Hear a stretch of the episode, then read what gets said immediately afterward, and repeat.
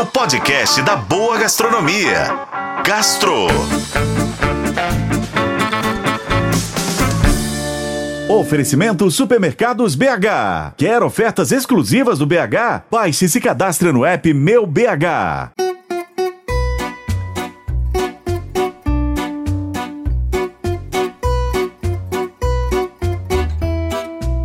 Antes jogada para escanteio, a carne de porco tem tido dias de glória. Por um lado, ela passa por um movimento de valorização por meio de chefes de cozinha, que a inserem cada vez mais nos pratos, além de explorar novos cortes.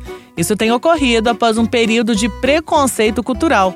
Vale lembrar que a carne suína já foi taxada de menos nobre na comparação com a bovina, ou gordurosa demais em suas atribuições. Do outro lado estão os criadores, como os mineiros da Matuta Alimentos, que resgatam com dedicação a criação de animais de origem caipira, prezando pelo bem-estar animal, na contramão aos suínos industriais e o seu boom nos anos 1970.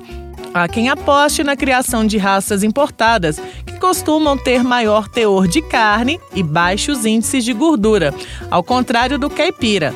Mas isso também interfere em outra condição: menos sabor e textura. Uma das raças caipiras que tem conquistado chefes é a moura, que é um porco crioulo descendente de raças ibéricas, quase extinto e resgatado nas últimas décadas. Uma das principais características é a sua carne saborosa e macia, com alto nível de marmoreio, que é a gordura entre as fibras. São particularidades que chefes de cozinha e apreciadores da gastronomia estão atrás.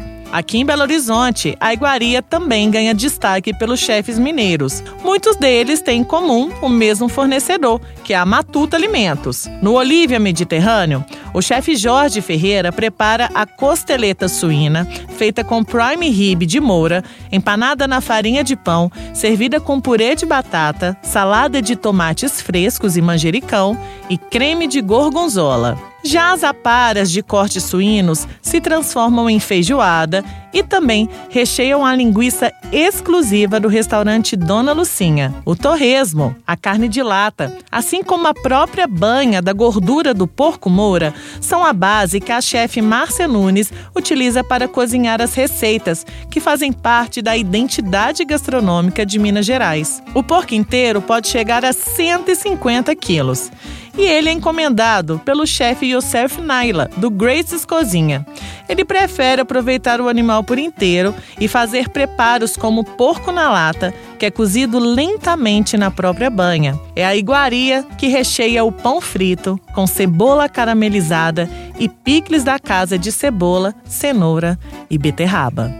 Eu sou Lorena Martins e esse foi o Gastro. Acompanhe pelos tocadores de podcast e na FM O Tempo. Oferecimento Supermercados BH. Quer ofertas exclusivas do BH? Baixe e se cadastre no app Meu BH.